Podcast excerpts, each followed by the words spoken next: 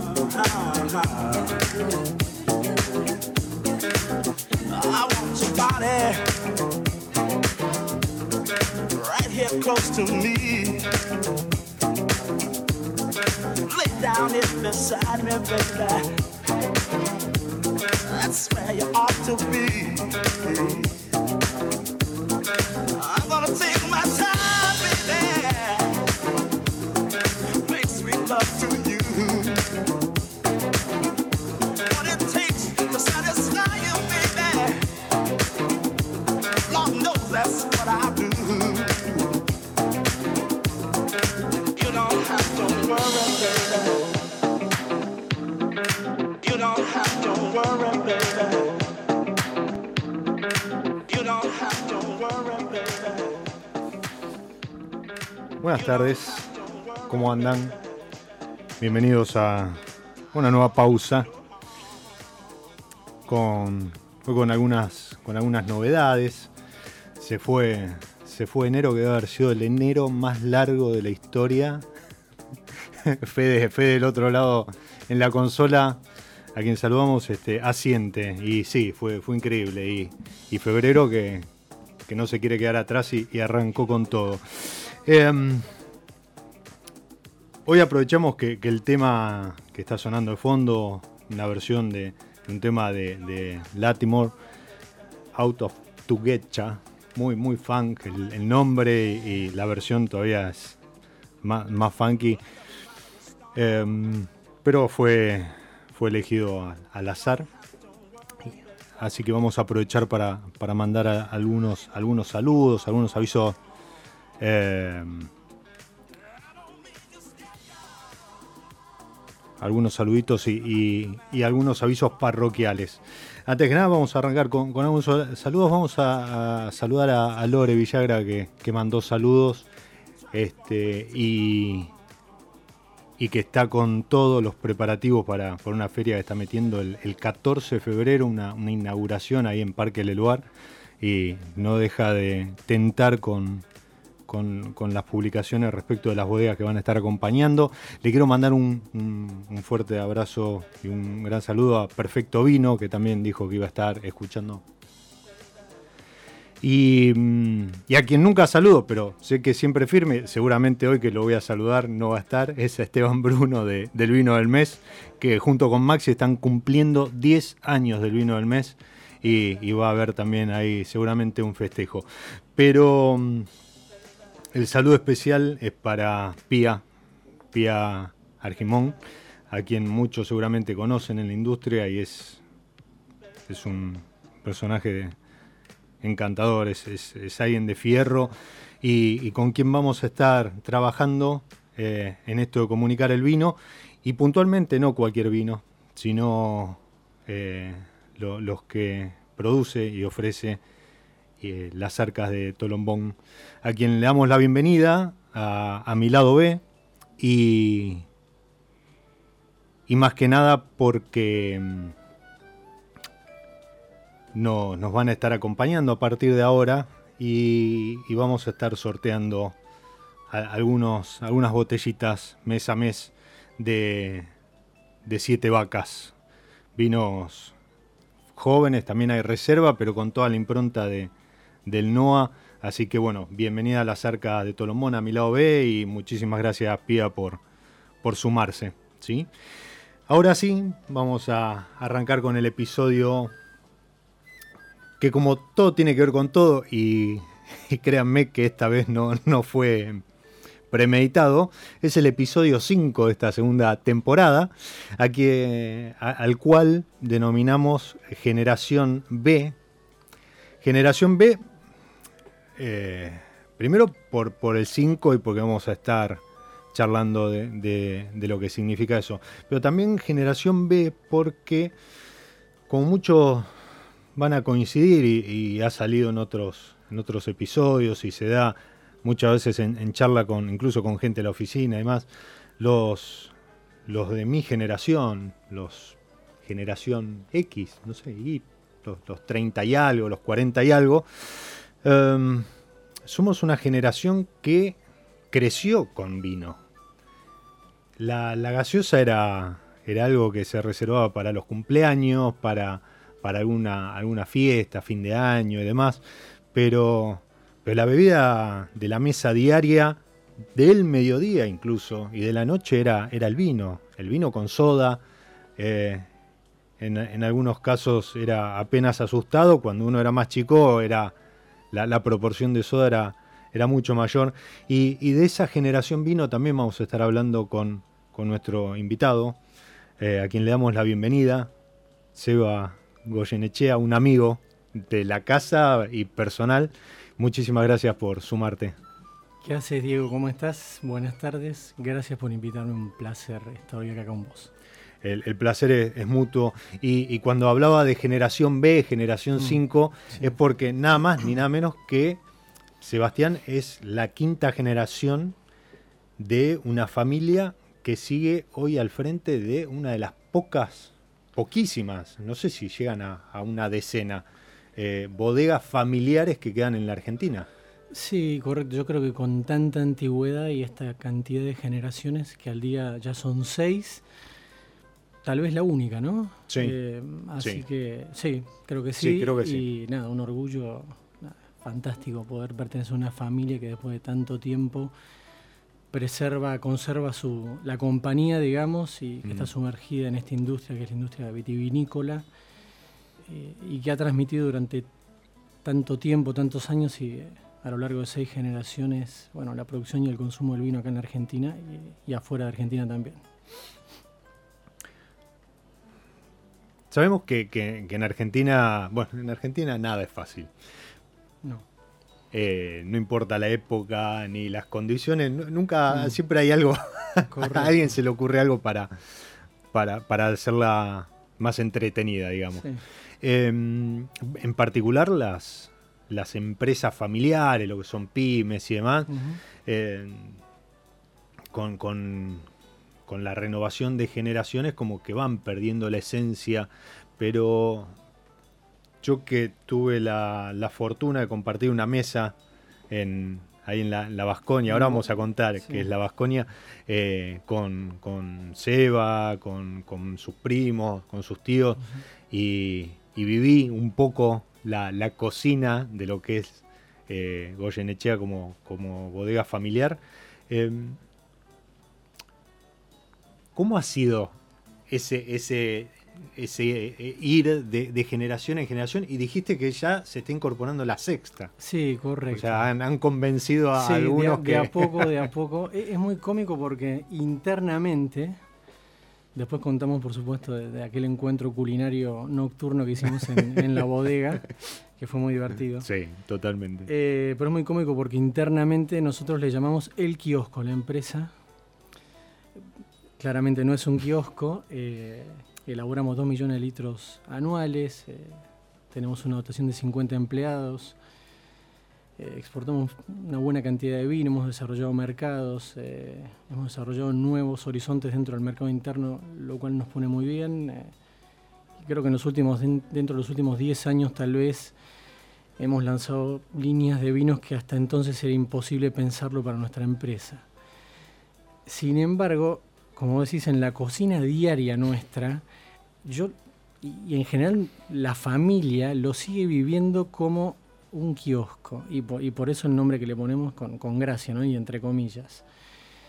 Eh, pero al margen de eso, nada, no hay que olvidarse que es una compañía que da de comer a mucha mm. gente, que gracias a Dios, eh, nada, tenemos esta dotación de empleados que te decía que hace muchos años nos acompañan y que, bueno, y que cuesta tanto despegarse, ¿no? De decir, muchachos, somos una compañía, está bien, pero somos una compañía familiar al mismo tiempo.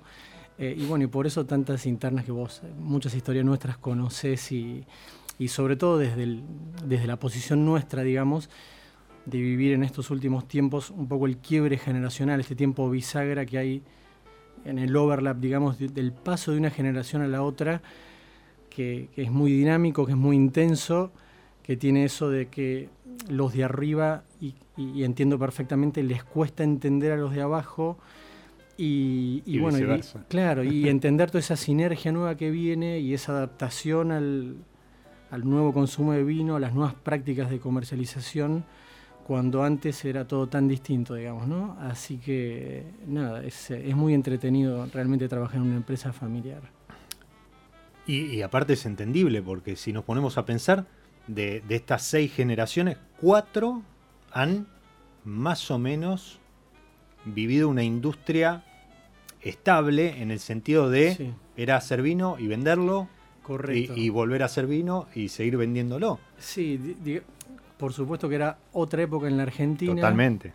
Era otra manera de consumir el vino, era otra manera de elaborarlo, era otra la competencia, no había, digamos, el abanico de ofertas que hay hoy en día, no había la cantidad de bodegas que hay hoy en día.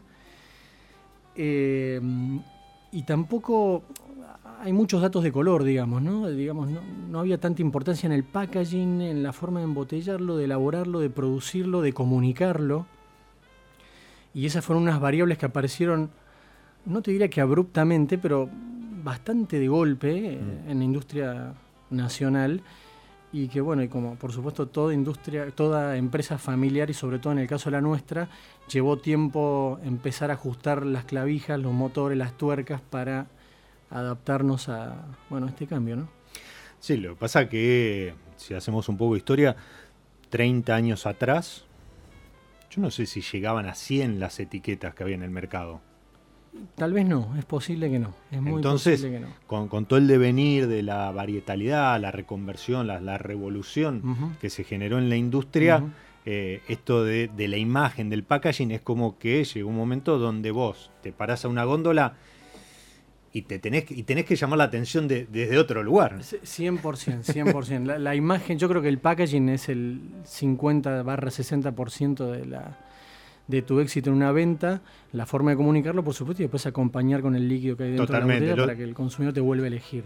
El, el otro día se lo comentaba a, alguien en, la oficina, me decía, no, porque compré este, me pareció muy simpática la, mm, la etiqueta. Sí. Y la realidad es que mucho, muchas veces la primera botella la vende la etiqueta, la segunda, o el marketing dicen, la segunda es el contenido. Entonces, Correcto. Eh, ahí es donde hay que no solo la lavada de cara, cambiar el packaging, no ayornarse, sino también acompañar con contenido a la altura porque de vuelta hoy con la variabilidad, sí, que, tenés, la variedad de, vinos que tenés, eh, es muy difícil retener eh, a un cliente. un consumidor, exacto. Eh, aunque en el caso de ustedes supongo que tienen como un mercado que los viene acompañando, no digo hace 150 años. No, no, no, sería imposible, exacto. pero, no. no, pero quiero decir, o sea, son, son tienen sus productos clásicos. Sí, a ver, Goyenechea tiene sus productos tradicionales, digamos. Tradicionales, ahí clásicos, los varietales, que también han sufrido un cambio de packaging importante en los últimos tiempos, en el corto lapso pasado, digamos. Sin embargo, tenemos la suerte de contar con cierto público fiel que nos consume hace mucho tiempo y los padres de ese público fiel también nos consumían, e inclusive nuestros, sus abuelos, perdón. Y por eso siempre digo que muchos pueblos del interior donde las grandes bodegas no han hecho mella todavía son importantes para, empresas como nosotros. Y déjame agregar en esto de, la imagen, del marketing, del packaging, lo difícil que fue para nosotros y para que la gente entienda un poco también que todas las etiquetas antes se hacían en casa, digamos, ¿no? Los tíos, lápiz, un papel, se, tiraban ideas, se ilustraba un poco, se hablaban con la imprenta, quiero algo así, asá. Eh, y bueno, y de repente encontrarnos con que hay estudios de desarrollo de imagen que te hacen análisis de mercado, de acuerdo al vino que vos quieras largar, de acuerdo al, público que vos quieras este, conquistar, y te presentan un, desarrollo extenso, digamos, y, bien ejecutado. Eh, costaba digerirlo, digamos, internamente y entender que esas cosas iban a empezar a cambiar. Que bueno, por suerte después, eh, abro comillas, después de muchas sillas volando por el aire, este, se convencieron y logramos llevarlo adelante. Eso está bueno, eso está bueno. Em, que, se acepten los de abajo y, por los de arriba. No, pero lo, mismo nos pasa, lo mismo me pasa a mí. Seguro. Con Juan, que es sobrino mío, hijo de mi hermana, que ya está laburando y que tiene 26 años. Yo tengo 42 pirulos ya. Y es, es abrumador las ideas, la chispa, la dinámica que tiene en comparación conmigo. Y cuando yo dije 2 más 2, 4, él dijo no, sí, pero si lo multiplicas por 3 y lo divides por 8, Ah, claro, tenés razón, Juan. Eh, bueno, dale, hagámoslo. Así que bueno, nada, entiendo por eso también. Eso, además, con el celular en la mano. 100%, 100%, permanentemente. Exactamente. Impresionante, impresionante. Em, llegamos los dos con sed y propusiste descorchar. Estamos disfrutando de, y ahora vuelvo también sobre, sobre el tema de, las etiquetas. Em, Lorenza Goyenechea, de Goyenechea, que es tu abuela. Mi bisabuela. Bisabuela. Bisabuela quedó viuda muy joven, con varios chicos, y llevó la empresa adelante, y es por eso que en conmemoración de ella decidimos lanzar eh, en un inicio con una bonarda la línea Lorenza, la pensamos como una línea de varietales no tradicionales, digamos. Arrancamos con una bonarda, lo seguimos con un Sauvignon Blanc tardío, Está buenísimo. Sí, está muy bien y muchas gracias. Y bueno, este año presentamos esto que estamos bebiendo en este momento, que es un Pinot, Noir. Sí, señor. Sí, señor. vamos a, brindar por, Salud, el vino y por... Gracias. Mm. Joven, 2018, mucha fruta esto es de ustedes. La, fruta. 100% nuestro, 100% de, bueno, de la finca La Vasconia, muy cerquita ahí de la bodega, está implantado este Pinot Noir. Cuando, cuando Seba dice finca La Vasconia, y, bueno, y, la vez que, los visité y después de recorrer la, bodega, terminamos con, con cena, cena familiar. Correcto. Este, y agradezco y le mando un abrazo a los tíos, a María, Mati estaba también. Mati, Soledad, sí. Em, es, primero, anoten para ir de, visita, este, no importa, no importa la época del de año. lunes a sábado de 10 a 17 horas todos los días. Este, ahí en, las redes pueden, pueden encontrar los contactos, pero se van a encontrar, eh, no es llegar a una bodega, es llegar a un barrio. Correcto. Eh, un barrio que eh, fue un barrio con escuela, con capilla, con, con, club. con club que fue, que fue construido por, por este, fue, eso fue cerca del 1900 entre los Arizu, los Goyenechea y el otro vasco inmigrante que fue Bernardino Isuel, que en conjunto desarrollaron en aquel entonces todo lo que fue el sistema de regadío del río Atuel, que actualmente se utiliza, por ejemplo, para regar nuestras fincas y desarrollaron lo que se denominó en aquel entonces el viñedo del mundo, que había 5.000 hectáreas de vitis vinífera implantada, una, una barbaridad atómica. Eh, y se construyeron otras bodegas, también escuelas, este, clubes sociales, digamos, barrios. Y esto es, nosotros logramos preservar hoy día, después de tanto tiempo, ese valor agregado que yo creo que nos da, que muchos de nuestros empleados viven en el, barrio Vascoña, y a 200 metros de la bodega. Sus hijos juegan al fútbol enfrente, en el club, en la canchita de Portland, eh, que hemos jugado muchas veces ahí también nosotros. Bueno, a la, a la, izquierda de la bodega hay una capilla donde muchos empleados se han casado, muchos primos se han casado ahí también y hemos hecho grandes fiestas adentro de la bodega después. Por supuesto no faltó, no faltó bebida. Eh, bueno, y enfrente está el colegio, la escuela, y bueno, digamos que hay una comunidad que, desarrolla su vida diaria ahí, eh, y lo cual es fantástico, yo creo.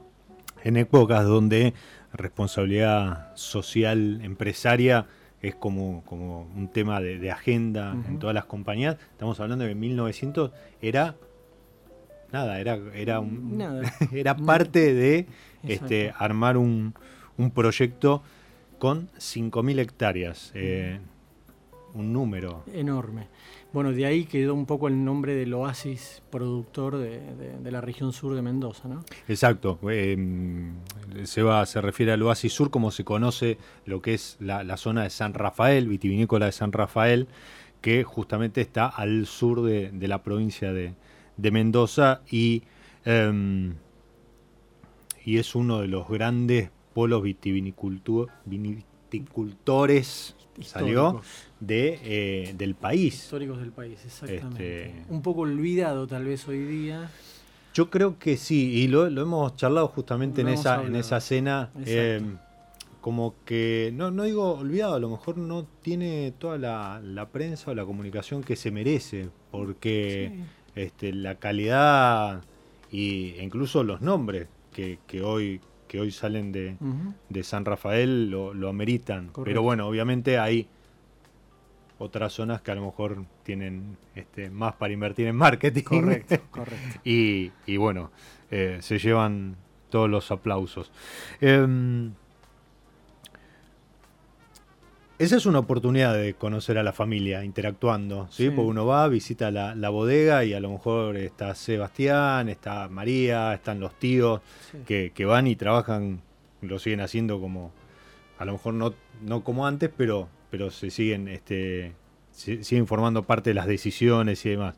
Otra oportunidad es una, un evento que, como, como mencionaba ayer en un post, es un, ya es un hito en en la agenda anual de, eventos del vino eh, en Buenos Aires y es la, la cata anual y, ahí también es muy simpático cruzarse con este, parte de la familia y, ver la, foto y, charlar con, con, los tíos, con, primos y demás. Particularmente en esta edición, que fue este, mediados de, diciembre del año pasado, Em, se presentó este, este Pinot Noir, pero además, y, ahora vamos a ver de otros, otros lanzamientos y, a lo mejor algún, algún cambio de imagen en, alguna línea, se presentó este otro vino que está sobre la mesa que vio la luz después también de, ahí, deben haber volado también sillas. de mucho tiempo. Es cierto es cierto. Yo lo, voy a lo voy a descubrir mientras vos nos contás qué es siglo y medio. Bueno a ver siglo y medio nace eh, por supuesto para conmemorar los 150 años de vida de la compañía. Voy a hacer una acotación de color y es que esa etiqueta fue diseñada por Alberto Goyenechea como un último pedido, eh, digamos, en cuanto al diseño de, packaging, eh, a lo cual por supuesto que estuve de acuerdo y a mí me gusta esa etiqueta, me gustó mucho, me parece sobria, me parece tradicional, tal vez un poco mm, del estilo de, algunos coñacs medio, medios eh, sí. afrancesados, así, pero, pero, pero me parece muy, muy bonita. Em, Muy acorde al, bueno, a lo que significa sí, el vino, exactamente. lo que representa. Exactamente. Eh, y bueno, y mm, la idea fue por supuesto de Héctor, fue de la, también de la familia, de realizar algún producto super premium para, para celebrar estos 150 años. Y bueno, tiene ciertos detalles ese vino. Se elaboraron muy pocas botellas, apenas casi 3.000. Eh, se vendió todo gracias a Dios, eh, tuvo muy buena aceptación. Eh, y vos vas a poder leer en la contraetiqueta que se trata de un corte Cabernet Malbec. Sin embargo, por estas. Bueno, vos me conocés a mí, yo soy absolutamente directo y transparente, ¿no? Y por estas cuestiones de, internas familiares que, son fantásticas en realidad, eh, no colocamos que también tiene un porcentaje de bonarda porque muchas, muchos integrantes de la familia creen que la bonarda es una variedad que, no suma, digamos que resta. Eh, otros creemos que sí suma y que, está en, cierto auge, pero bueno, en la negociación no se comunicó, pero la realidad es que sí es un corte de aproximadamente 60% Cabernet Sauvignon, 30% de Malbec y un 10% de Bonarda. Esto que mencionás de, de la Bonarda tiene que ver también con la historia del vino en Argentina, ¿no? La bonarda era, era una uva que se utilizaba para estirar, para... Es la variedad más implantada en la Argentina Exacto. hoy día todavía y se usa, bueno, como sabrás, tiene un color llamativamente intenso, violáceo tirando a negro, y sí, se usa para estirar vinos, por supuesto, eh, cortes y para realzar colores de, bueno, de, lo que uno pretende elaborar. Exacto, y en ese sentido sí, es una, una cepa que si bien se da muy bien y, hay muy buenos exponentes, el Lorenza, eh, es, muy, muy rico. Em, históricamente fue bastante vapuleada, ¿no? Sí, sí, correcto. Pero si uno piensa en el corto lapso pasado, eh, como decís, aparecieron muchos exponentes de mucha calidad. Creo que, bueno, puedo decir marcas. un pionero creo que fue Nieto con, la famosa Bonarda con la chapita. Sí, totalmente. Y después hay muchas Bonardas. A, partir de ahí es como, como se empezó a mirar de otro lugar, ¿no? Correcto, correcto. Como se empezó a tratar en serio. Exacto.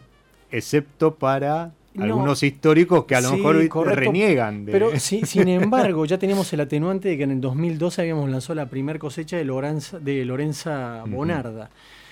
Pero bueno, siendo este, digamos, eh, un vino tan particular para celebrar una fecha muy especial para nosotros, digamos que cedimos en que no, era necesario colocar que, tenía un 10% de Bonarda. Yo voy a confesar que este, lo, lo conocí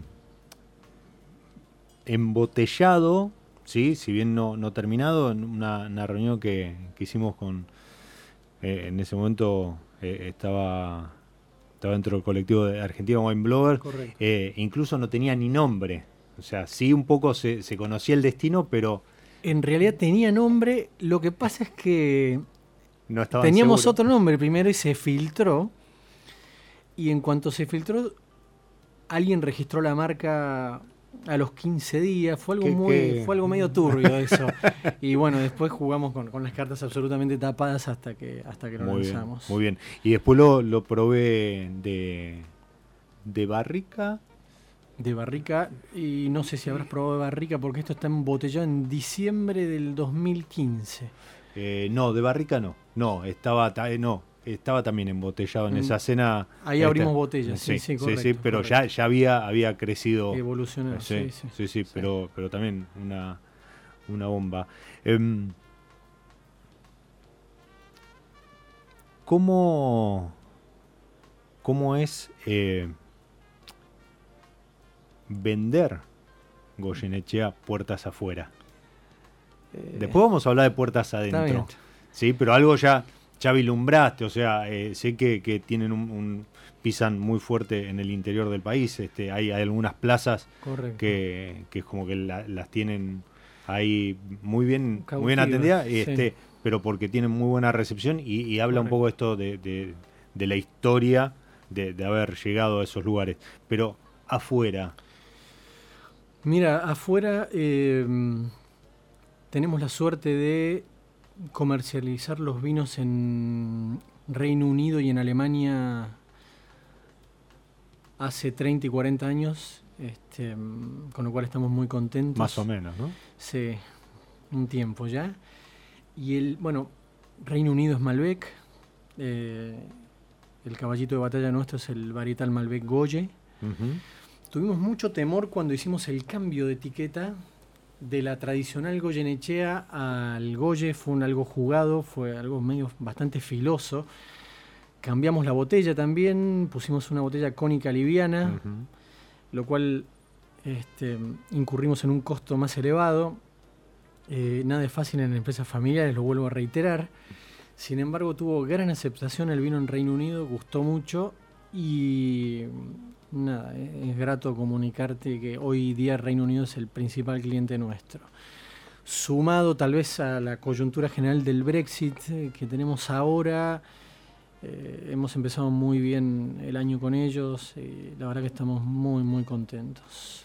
Eh, La, la pregunta también apuntaba por qué esto de cambiar las etiquetas y demás. sí. Eh, después le tenés que sumar al INB con sus regla- reglamentaciones, Por idas y vueltas y por demás. supuesto. Pero además, cuando pensás hacia afuera, ni hablar lo que es China o mercado asiático, Sí. este, que por un tiempo estará a lo mejor Sí, más restringido. complicado. Sí, pero, pero convengamos que también tenés que pensar en eso, ¿no? En colores, en marca, registro de marca 100%. y demás. Eh, son costos, son gastos, eh, hay que moverse, hay que moverse rápido además. Eh, nada de, eso puede estar librado al azar, entre comillas, todo tiene que estar aceitado y terminado. Dentro de todas las exigencias que tiene el instituto, eh, también tiene cierta flexibilidad y, entiende, por lo menos eh, así lo leo yo desde nuestra empresa familiar. El instituto es estricto, exige lo que tiene que exigir, pero entiende y nada, y también da una mano cuando es necesario. Eh, sin embargo, sí, cada vez que uno pretende hacer un cambio de etiqueta y colocar en el mercado externo el mismo vino con otro packaging, bueno, lleva tiempo, hay que Mm. tener paciencia y hay que ser muy prolijo por sobre todas las cosas. No, seguro, porque aparte este, ahí no, no participás con el vecino de San Rafael o con No, el de Salta. No, no, por supuesto. Ahí, ahí están esperando a que se caiga o que haya un hueco en la góndola para, Para- entrar Exacto. este, y fuerte. Y ni hablar si pensás decir, bueno, pongo corcho, tapa rosca. Eh, Generalmente eso se hace lo que te pide el cliente. Es muy difícil imponer un tipo de cierre, por ejemplo, para, para el mercado externo. Eh, hemos tratado nosotros de pasar el Malbec varietal a tapa rosca y es imposible pasarlo. Porque el Reino Unido no lo quiere y porque el mercado interno todavía ofrece bastante resistencia para ese tipo de vinos. O sea, el, el folclore del corcho, de abrir la cápsula, de... en blancos a lo mejor se, se tolera En más. blancos es diferente, pero hablando del tinto, es como que es- está resistido el tema de la tapa rosca para ese tipo de vinos todavía.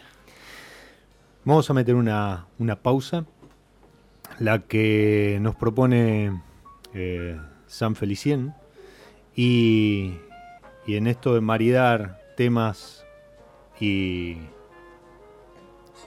y varietales, hoy elegí una versión de, de Balanzo, de un estándar de jazz latino que se llama Canela y Clavo.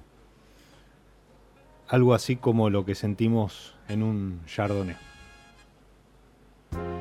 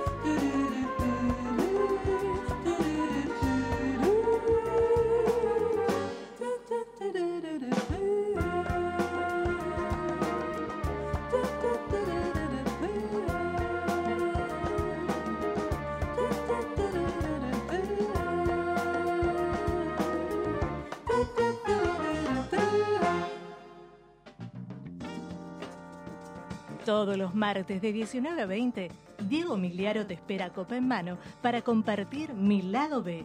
Una pausa para el disfrute por Radio Monk.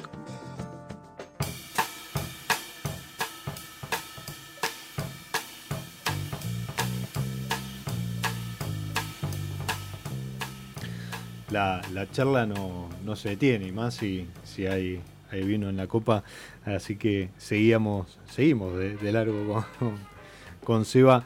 Em,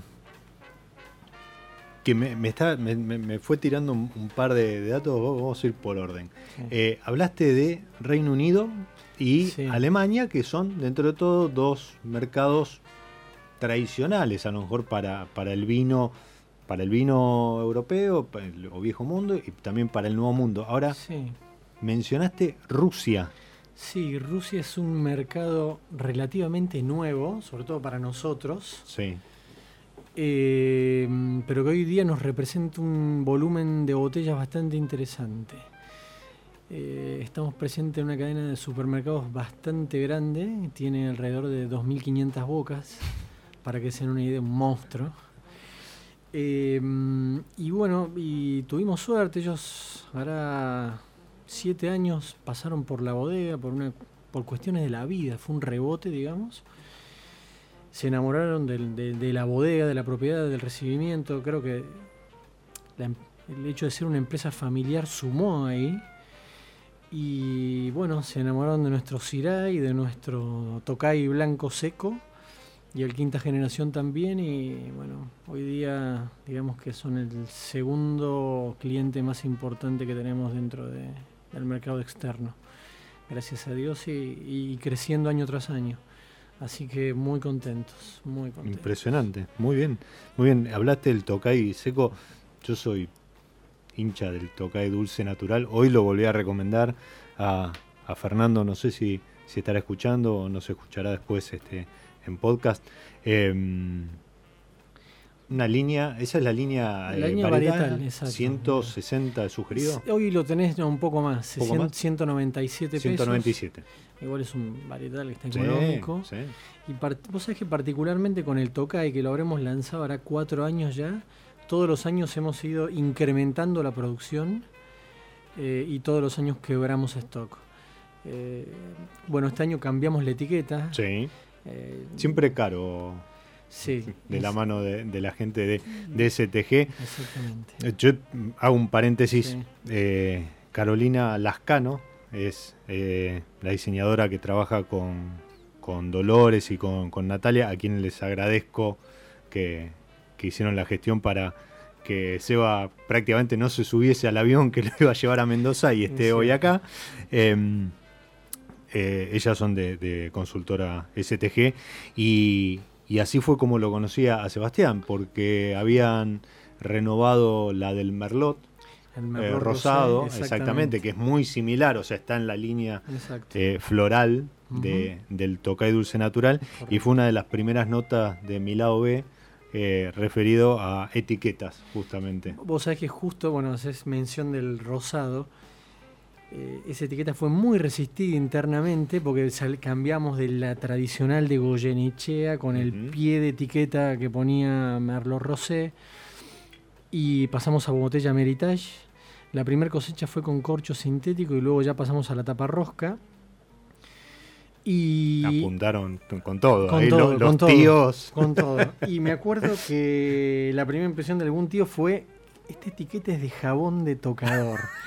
Pero gracias a Dios, gracias a Dios, el incremento de ventas fue en el orden del 400% de lo que vendimos de rosado ese año. Y bueno, y eso digamos que fue punta de flecha para, para, para hacerles entender y para comprender también nosotros lo que pasaba cuando le pegabas con, un, con un packaging desarrollado por alguien que entiende de etiquetas, ¿me entendés? Y de mercado y de consumo del vino. Sí. Eh, fue rotundo. Sí, sí, bueno, eh, STG este, se dedica a hacer estudios estudios de mercado, focus group y demás, con lo cual las chicas la, tienen más que clara. Así que ustedes hagan el vino, que ellas se ocupan de la imagen. de la imagen. Hay que hacer y, así. Mm, y, y, hablamos del, del Tokai que, que también increciendo pero es muy, muy para esta época. Año tras año, es hiper de verano, piletero, eh, muy femenino también. Yo siempre digo que el Tokai a, las mujeres les encanta, a, bueno, a muchos varones también, a mí me gusta. Y creo que es un gran vino para aquellas personas que se inician en el consumo del vino. Sí, pues si bien es dulce natural que no asuste porque no, no es empalagoso, no, no, es este, cosecha tardía ni, ni, frisante. No, no, no, no, Es, muy tenue y además tiene un buen contrapeso de, acidez. De acidez, está levantada ahí muy verde la uva a principio de cosecha para balancear, bueno, después esos 50 gramos de azúcar residual que Héctor decide dejar en botella eh, y compensar con, la acidez precisamente que acarrea la uva al momento de ser cosechada. Héctor es Héctor. Héctor Rena. Rena, el, el enólogo. sí, sí, sí, que la tiene atada ahí en, la Vasconia. Exactamente. Mm, y, hablando de, tenerla atada, eh, hablamos de la etiqueta, que parece un coñac este, cosecha. Sí, señor. Sí, señor. Y si bien dice 2018... No, perdón. Este, este 2018, 2018 es, es, la conmemoración, porque tenés del lado izquierdo 1868, del lado derecho 2018, Pero, ¿qué cosecha es? Pero que en la contraetiqueta uno se encuentra con que es cosecha 2013, correcto en cierta forma, porque el Cabernet y el Malbec son 2013, pero la Bonarda, ese 10 es un 12% en realidad de Bonarda que tiene, es 2012. Porque la Bonarda del 2012 fue fantástica, porque tenía un color increíble, porque se usó, como decíamos antes, para aportar color, pero también para aportar muchas notas destacadas de esta noble variedad. Eh, y de que al momento de probar el vino y sobre todo en nariz eh, se hace sentir y, muy fuerte. Pero bueno, como te decía antes, no está comunicado en la contraetiqueta eso tampoco. Un comentario, hablaste de que la 2012 para la Bonarda este, fue muy buena y, creo que esa es también una, una excelente puerta de entrada para los que no conocen el Oasis Sur, porque se despega en cuanto a clima de lo que es el resto de, la, primera la región, el Valle Duco y demás, con lo cual a lo mejor en, años en los cuales el clima castiga a Valleduco, que el granizo, que mucha lluvia y demás, eh, creo que es una buena oportunidad para mirar el Oasis Sur porque no digo que es un microclima como el de Merlo, pero, pero este, es bastante parejo o, estable. Correcto. No, tiene esos, esos no, exactamente. Eh, yo siempre digo que es muy interesante porque tal vez la gente está o el consumidor en general está muy acostumbrado a consumir vinos de, las regiones, eh, no, quiero oír sentimientos, pero digamos eh, núcleo o de moda o top o lo que sea. Sin embargo, traten de hacer el ejercicio si pueden. Eh, compren un Cabernet Sauvignon de la región San Rafael, compren un Malbec también, anímense a una Bonarda de esta región. Ni hablar toca y los, blancos en general de, San Rafael son fantásticos también, hiperaromáticos, muy acidez bien marcada, muy frescos. Eh, y comparen, ¿eh? es muy interesante comparar, yo creo. No quedarse con, ninguna zona en particular. Yo creo que la Argentina es productora de vinos por excelencia y en general muy buenos vinos. Y cada vez más más zonas, ¿no? Así que bueno, a lo largo de norte a sur para la zona de cordillera, prácticamente todo el territorio argentino ya. Eh, pero bueno, es muy interesante ese ejercicio de comparar el Valle de Uco tal vez con San Rafael. Y muchas veces uno se lleva sorpresas, digamos. Eh, piensen ustedes que estamos hablando de diferentes alturas, eh, diferente clima, por supuesto, otras amplitudes térmicas, otra humedad, otro suelo. Otra latitud también. Otra latitud también, claramente. pero bueno, es muy interesante ese ejercicio.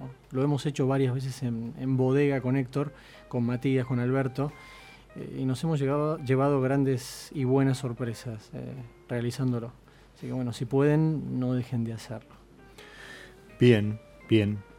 Lo que, lo que yo les, voy a pedir que no dejen de hacer es eh, estar atentos a, no digo hoy, pero en estos días voy a estar subiendo una imagen em, para jugar un poco y sortear un Lorenza Bonarda, justamente para, para quienes no conocen, este, se, animen y tengan una muy linda puerta de entrada ahí. Y, la imagen esa, eh, bueno, va, a tener una consigna y demás. Em, acá también tienen, por poco tiempo, por lo que me comentaste, em, una una, oficina, un depósito. Una reliquia. Una reliquia, porque em, no sé si hay alguna otra, alguna otra locación. Yo conocí la de ustedes y conocí la de López. Eh, no sé si queda alguna otra en pie, pero eh, antes las bodegas en, en, Buenos Aires, las sedes que tenían en Buenos Aires, embotellaban en Buenos Aires. Después salió lo de embotellado en, en origen y demás, pero embotellaban en Buenos Aires, con lo cual em, había eh, piletas, había rieles porque entraban los vagones directamente en, la bodega y demás. Eh, no me acuerdo si fuimos al fondo de la bodega, que atrás de la casa está el, último freno de los antiguos rieles el ferrocarril llegaba hasta adentro de la bodega precisamente y después venía el vino a granel a Buenos Aires y se volcaba en las piletas de nuestras actuales oficinas que hay en el sótano, que bueno, hemos bajado a verlas, ¿no? Eh, para luego ser envasado en el tercer piso, eh, bueno, en antiguos cascos algunas veces y también en damajuanas con el paso del tiempo, ¿no? Pero sí, si alguno tiene la chance y tiene ganas de pasar, ahí en la calle Adolfo Alsina 1974, está nuestro depósito, centro de distribución, oficinas y bueno, también una tienda de venta al público donde bueno, pueden pasar a mirar, probar y acceder a muy agradables ofertas. Eso, eso está bueno también, eso está bueno. Y mm, otra, lo que decíamos, ¿no? Otra época, otra, otra manera de consumir el vino, totalmente. otra, manera de transportarlo. de... Ni hablar, pero vos sabés que en el en realidad yo, yo recuerdo mucho cuando era chico, se estaría en séptimo grado, por ahí tenía 12 años o 13, y antes también. Y me acuerdo de ir a la oficina eh, y salir a comer con el viejo, ahí por el centro. Y el vino era infaltable en los almuerzos de toda la mesa de los restaurantes.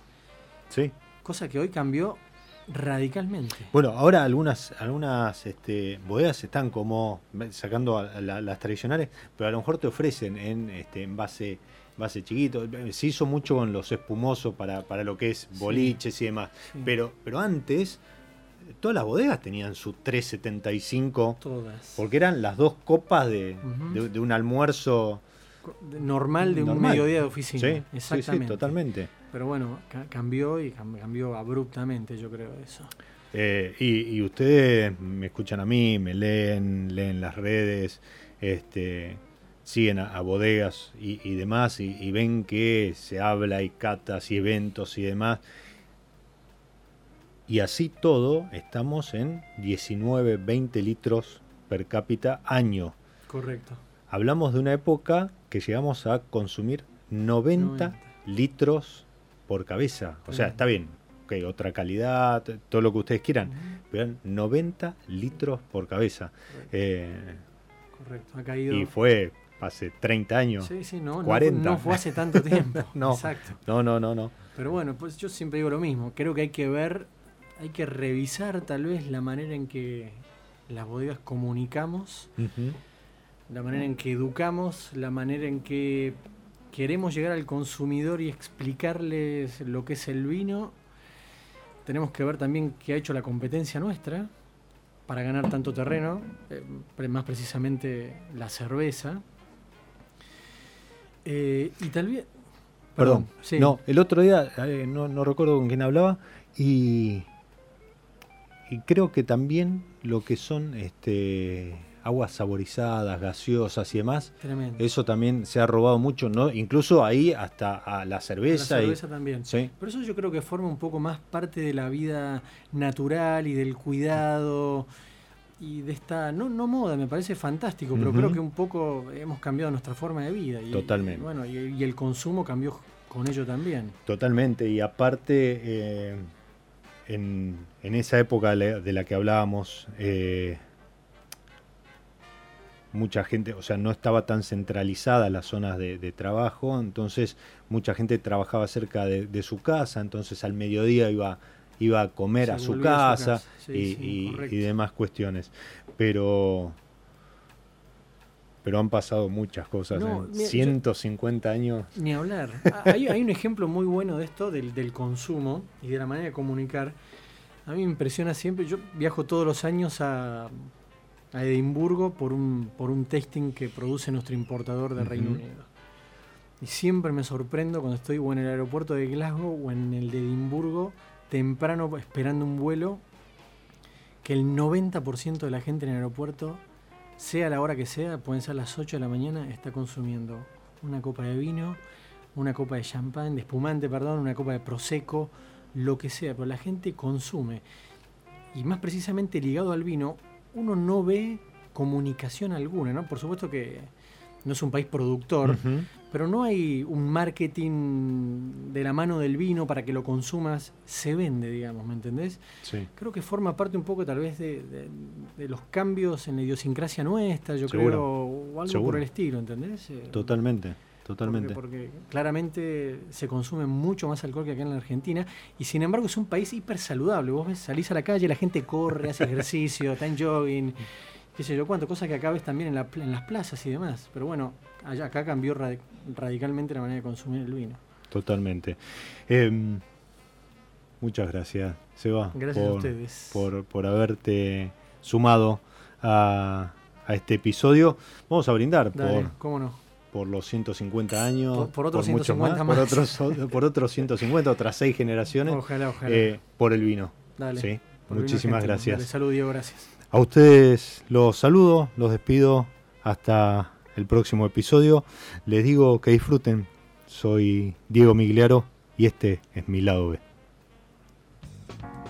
Nos encontramos en cualquier momento en otro episodio de Mi lado B.